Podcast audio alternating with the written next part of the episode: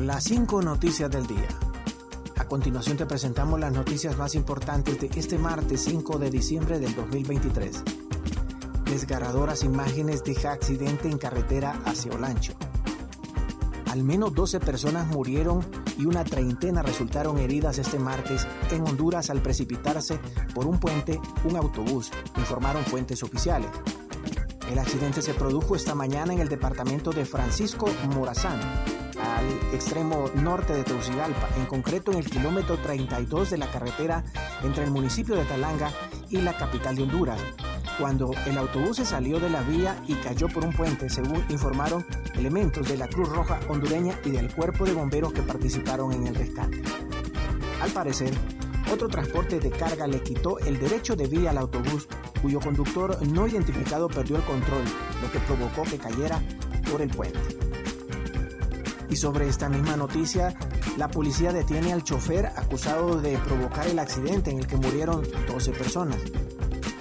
Policía de Honduras detuvo este martes al conductor del transporte de carga como presunto responsable del accidente de tráfico de un autobús en el que murieron 12 personas y una treintena resultaron heridas, algunas de gravedad.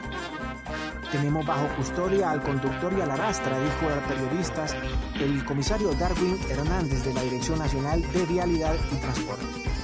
El transporte de carga que conducía el detenido supuestamente le quitó el derecho de vía al autobús, cuyo conductor perdió el control y cayó por el puente. Continuamos con las noticias, en las cinco noticias del día y el alcalde Jorge Aldana dona 20 ataúdes para las víctimas del accidente en carretera hacia Olancho. El alcalde municipal del Distrito Central, Jorge Aldana, donó alrededor de 20 ataúdes para las víctimas mortales de la tragedia vial ocurrida la mañana de este martes eh, al caer un autobús en una hondonada en el kilómetro 31 de la carretera hacia el departamento de Olancho. De acuerdo al informe, en la escena del accidente fallecieron 11 personas, mientras otra perdió la vida al ingresar al hospital escuela. Entre las personas fallecidas fueron identificadas María de Jesús Borjas, Franklin Omar Mesa, Anderson Rivera, Bruno Sánchez, María Hernández y Nelson Chandías, mientras que las personas heridas que ingresaron al hospital escuela tras el accidente del bus de la empresa Discovery se encuentran entre ellos José Luis Amador Flores, Kimberly Ayala Murillo, Ruth Palacios, Jamie Martínez, Nelson Chandía, paciente desconocida, Carmen Julia Hernández, entre otros. Y el ICF busca a hombre por matar a un tapir.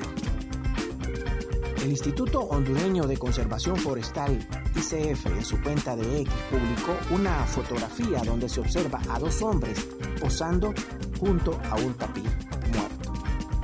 Los hombres son buscados por daños a especies amenazadas. El ICF se encuentra indignada por la muerte de un tapir atentan contra la vida silvestre y el equilibrio de los ecosistemas del país.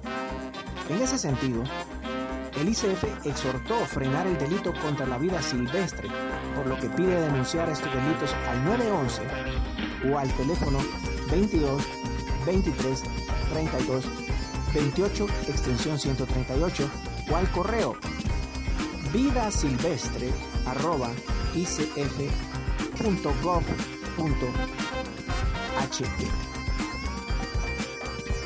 Exministro de Mi Ambiente José Antonio Galdames recibe carta de libertad. El exministro de Recursos Naturales, Ambiente y Minas Mi Ambiente, José Antonio Galdames, recibió este martes su carta de libertad definitiva en virtud de habérsele decretado sobreseimiento por el juez que lleva la causa.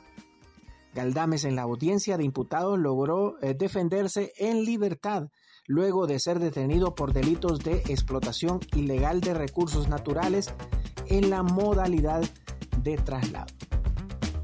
El exfuncionario fue detenido el pasado 20 de noviembre en la Ceiba Atlántida tras el decomiso de 60 sacos de carbón, producto del cual tiene facturas porque hizo la compra de buena fe de acuerdo con sus alegatos. Gracias por tu atención.